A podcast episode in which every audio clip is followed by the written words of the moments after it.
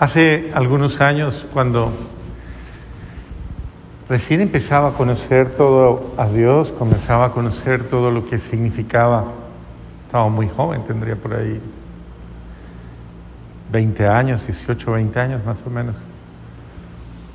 Eh, alguien me regaló un librito que para mí fue verdaderamente es muy significativo. Eh, era un libro que no era escrito por un católico, era escrito por un protestante, pero tenía un título supremamente llamativo y a mí me, me atrajo demasiado. El libro se llamaba El poder de la alabanza. ¿Lo leíste? Y a mí me atrajo cantidades, eso fue hacia alrededor de los años 80 más o menos, 80 y algo. Y entonces me lo leí rapidísimo. Y claro, yo cuando comencé mi vida espiritual la comencé en los grupos de renovación carismática y estaba acostumbrado a, a, vivir ese ambiente de la alabanza a Dios y de, y de esa actitud hermosa frente a, cuando uno cree en alguien y cuando uno cree en el poder de Dios, en la fuerza de Dios, en la acción de Dios. Y obviamente eh, comencé a incorporar a mi vida esa experiencia de creer que verdaderamente en las horas de prueba o en las horas difíciles o en las horas de uno debe alabar a Dios. Y es que hay ejemplos bíblicamente impresionantes. Uno de ellos es, por ejemplo, los tres jóvenes en el foso de, de, las llamas ardientes. Eh, acuérdense ustedes que por no querer obedecer al, al, al rey a Nabucodonosor, fueron puestos precisamente en, en, la fosa y ellos comenzaron a alabar a Dios y comenzaron a bendecirlo. Y es lo que nosotros llamamos hoy día el cántico de las criaturas, eh, que es una oración que la iglesia la ha incorporado a la liturgia diaria de las laudes y que, que es hermosísimo, acompañado de los ciclos que es ángeles del Señor, bendecida el Señor, cielos, bendecida el Señor, montes y cumbres, bendecida el Señor, colinas, bendecida el Señor, sol y luna, bueno, y va nombrando estrella celeste, astros, todo es bellísimo, es hermosísima. Y hace referencia precisamente a esa interacción que debe existir entre, entre esa visión gozosa de la fe, esa visión alegre, gozosa y, y cierta de la fe, que eh, nos hace vivir los acontecimientos incluso más contradictorios en medio de ellos. No perder nunca la esperanza, nunca la alegría, nunca la confianza y creer firmemente que en esas horas de aparente tribulación uno debe aprender a bendecir a Dios, a glorificar a Dios, a darle gracias y alegrarse. Y, es bello porque porque denota una alegría, una alegría hermosa, que es la alegría del Espíritu, el gozo del Espíritu.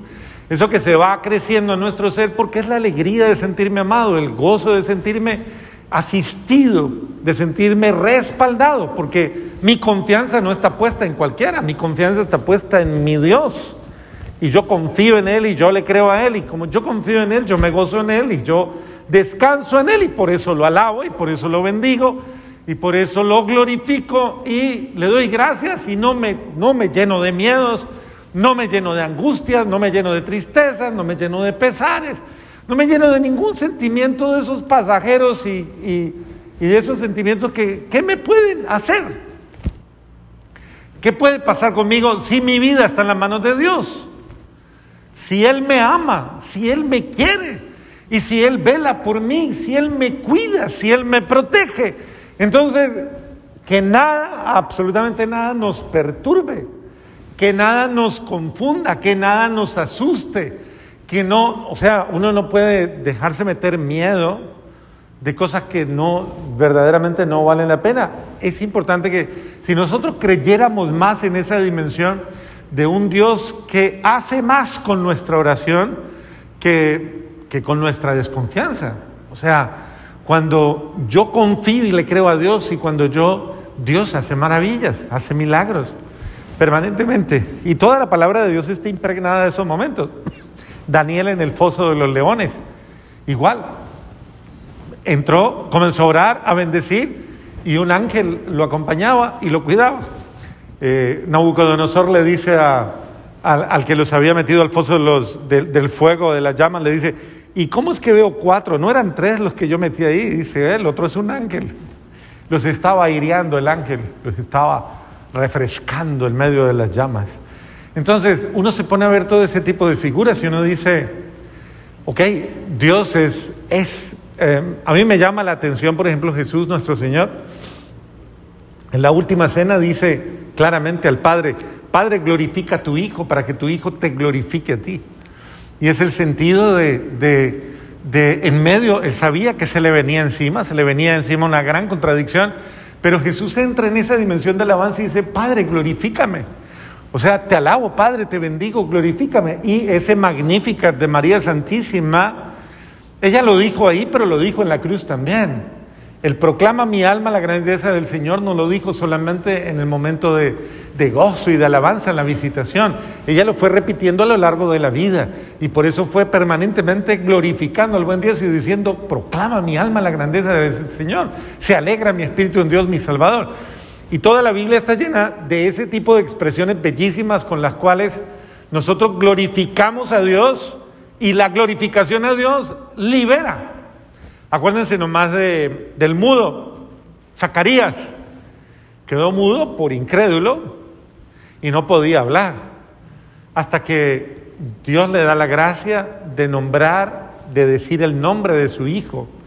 Cuando ya nace Juan y todo el mundo le dice, pero ¿y por qué lo van a llamar Juan? Si en tu familia nadie se llama Juan, que le pongan Zacarías o que le pongan cualquier otro nombre. Y ya Isabel había dicho, no, se va a llamar Juan. Y entonces Zacarías inmediatamente habla y dice, Juan es su nombre. Él, él, escribe en una tablilla, Juan es su nombre. Y en ese momento se le suelta la lengua y comienza a alabar a Dios. Bendito sea el Señor Dios de Israel porque ha visitado y redimido a su pueblo, suscitándonos una fuerza de salvación en la casa de David, su siervo. Y así sigue el Benedictus, que es el cántico de Zacarías. Entonces, miren, todos esos cantos, todos esos cánticos nos van mostrando el poder de alabar a Dios. Y es que es importante que nosotros lo creamos firmemente porque es una de las formas en las que vivimos el gozo del Espíritu Santo, el gozo y la alegría de su amor. Es creer porque debe venir a nuestra mente y a nuestro corazón palabras de bendición, palabras de alegría y palabras de gozo y de poder de Dios permanentemente que vengan a mí y que yo las profetice sobre mi vida y sobre mi realidad. Cuando una persona le dice a otra persona cosas feas, le dice cosas eh, negativas, malas, esas palabras malas, feas, negativas tienen una connotación de maldición. Porque obviamente van cargadas de negatividad, de sentimientos malos, van cargadas, van vacías de Dios. Pero cuando una persona dice palabras de bondad, palabras de, de, exaltación, cuando habla bien de las personas, cuando una persona se expresa admirablemente de los otros, está inmediatamente expresando palabras de bendición. Y por eso, por eso el sentido de aprender a hablar bien de todo el mundo. Porque es dar, bendecir a todo el mundo. Por eso una persona cuando se enreda hablando mal de las personas, las está maldiciendo. Precisamente y, una persona que maldice a las otras personas se maldice a sí misma. Y eso es, un, eso es una cadena muy fea porque eso contamina el alma, contamina el corazón, contamina los sentimientos. Y tristemente una persona así, pues obviamente es infeliz. Y entonces Dios no quiere que vivamos en ese plano tan bajo, en ese plano tan... Qué bueno, por eso dice el apóstol Pablo, que de su boca no salgan sino alabanzas constantemente que de su boca salga una palabra de bendición constantemente. Bendito sea Dios. ¿Por qué no aprende? Yo, cuando era muchacho, y, obviamente por estar en el contexto de, todas estas cosas, era grosero. Obviamente, cuando era muchacho era grosero. Y, los muchachos cogen el, como la, ¿cómo se llama? La, la costumbre de las malas palabras para hablar, ¿no? Para expresarse. A mí me aterra, por ejemplo, a veces cuando escucho cosas que, que son como de, de la vida común, o escucho a muchachos de la vida común hablándose, cómo se dicen malas palabras el uno al otro, cómo se dicen palabras feas. Y yo no sé, y, me parece aterrador cuando escucho más a una mujer diciendo esas palabras, porque ya, y discúlpenme que lo diga así, pero pues uno, uno se acostumbra a ver que el hombre es vulgar, el hombre es vulgar y, y, lastimosamente es- eso es feo en el hombre, pero eso a veces lo sienten hasta como un signo de hombría, de machismo, de no sé qué. Es como una forma de afirmación, pero demasiado baja. Porque, porque de verdad, ¿quién dice malas palabras? Sino una persona baja, con un espíritu rastrero.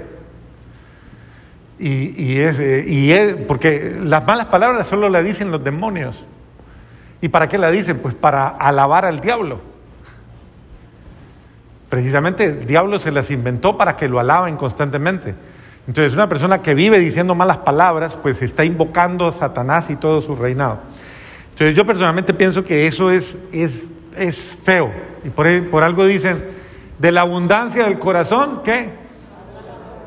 Entonces imagínense cómo estará el corazón de una persona que bota basura por, por su boca. Eso es terrible. Y si en un hombre es feo, en una mujer, ¿cómo será? Horrible, vergonzoso.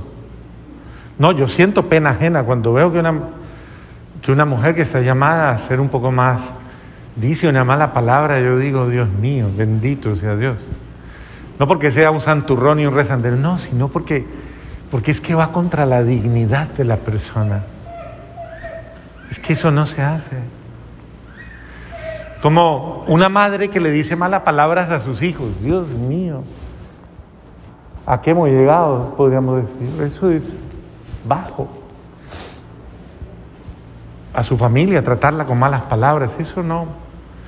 No es. Yo ya no escucho malas palabras casi. Porque casi todo el mundo que me conoce no las dice delante mío. Bendito sea Dios.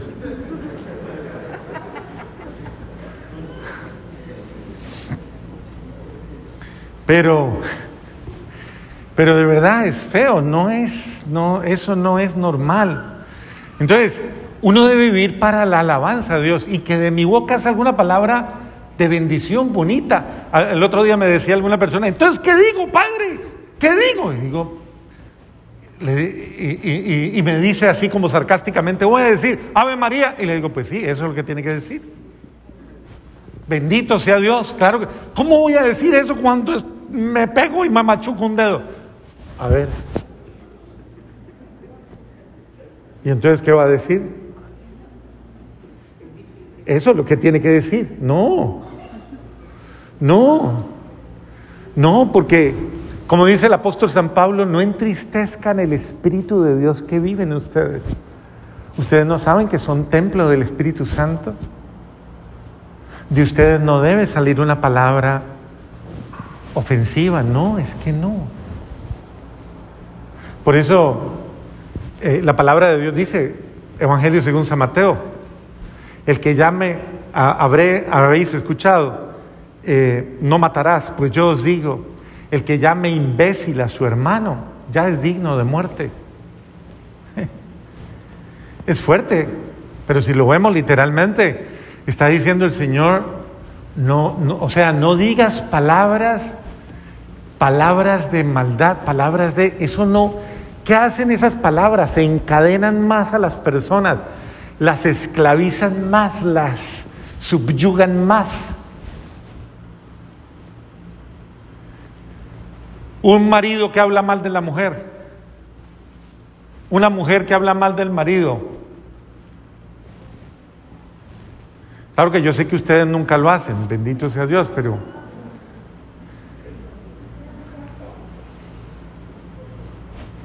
pero es que eso es eso es desgracia. Miren la actitud tan bonita de Pedro y Silas, Pablo y Silas. Les dieron garrote otra vez. En estos días lo apedrearon y lo volvieron nada y, y el hombre al otro día estaba fresco para la misión. Ahora lo cogieron, lo, lo desnudaron, le dieron hasta donde más pudieron y luego lo encarcelaron el, lo, y lo metieron en el cepo. ¿Saben qué es el cepo? ¿Se acuerdan del cepo?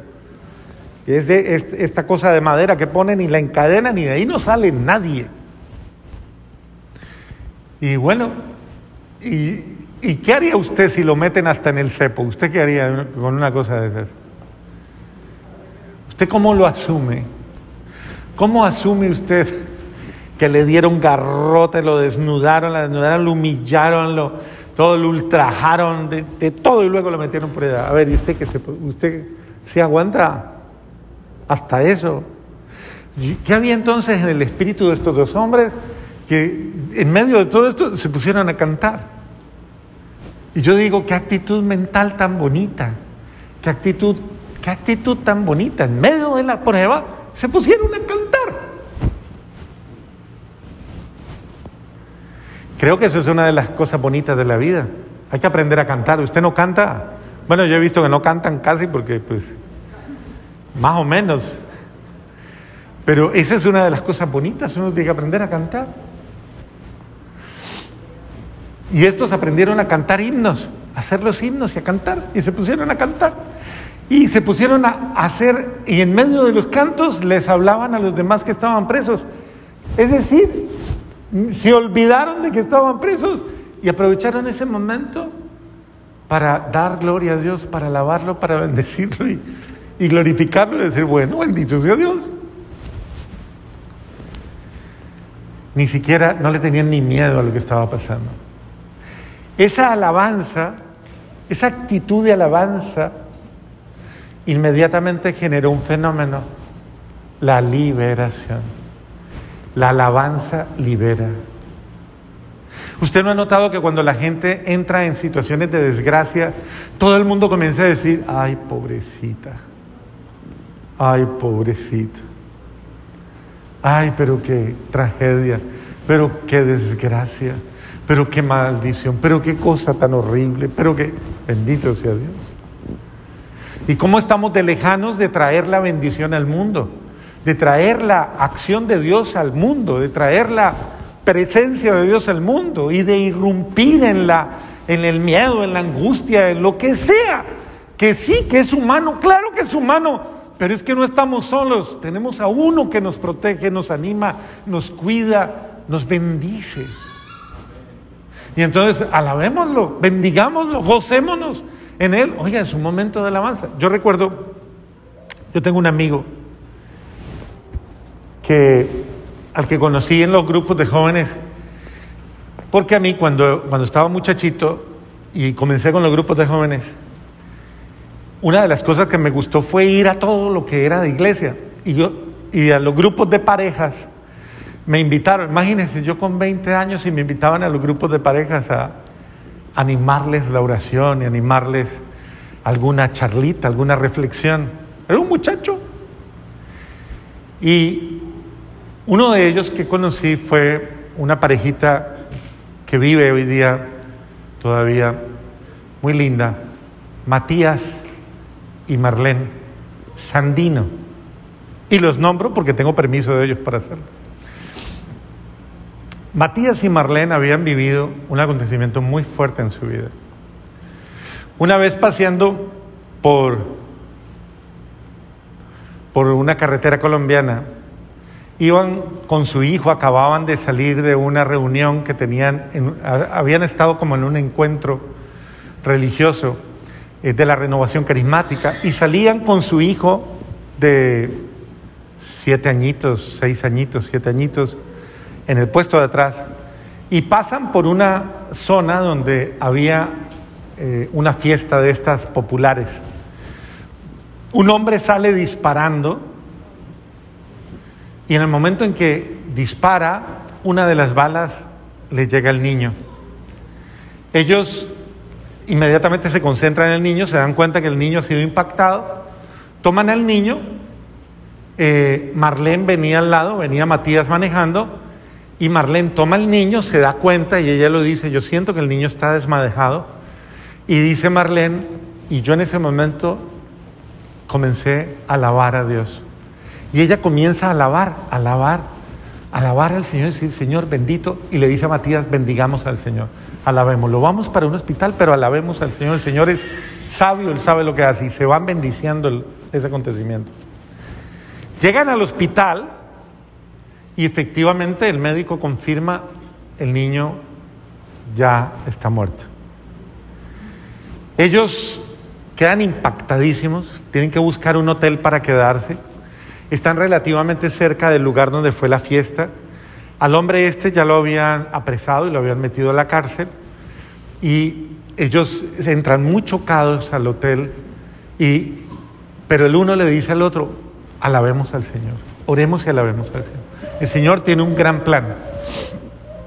Oran, oran, oran, oran, le dicen, Señor, no lo entendemos, pero tú eres sabio. Abren la palabra de Dios y le sale un texto un texto que es Sabiduría capítulo 2, 1 y siguientes en adelante.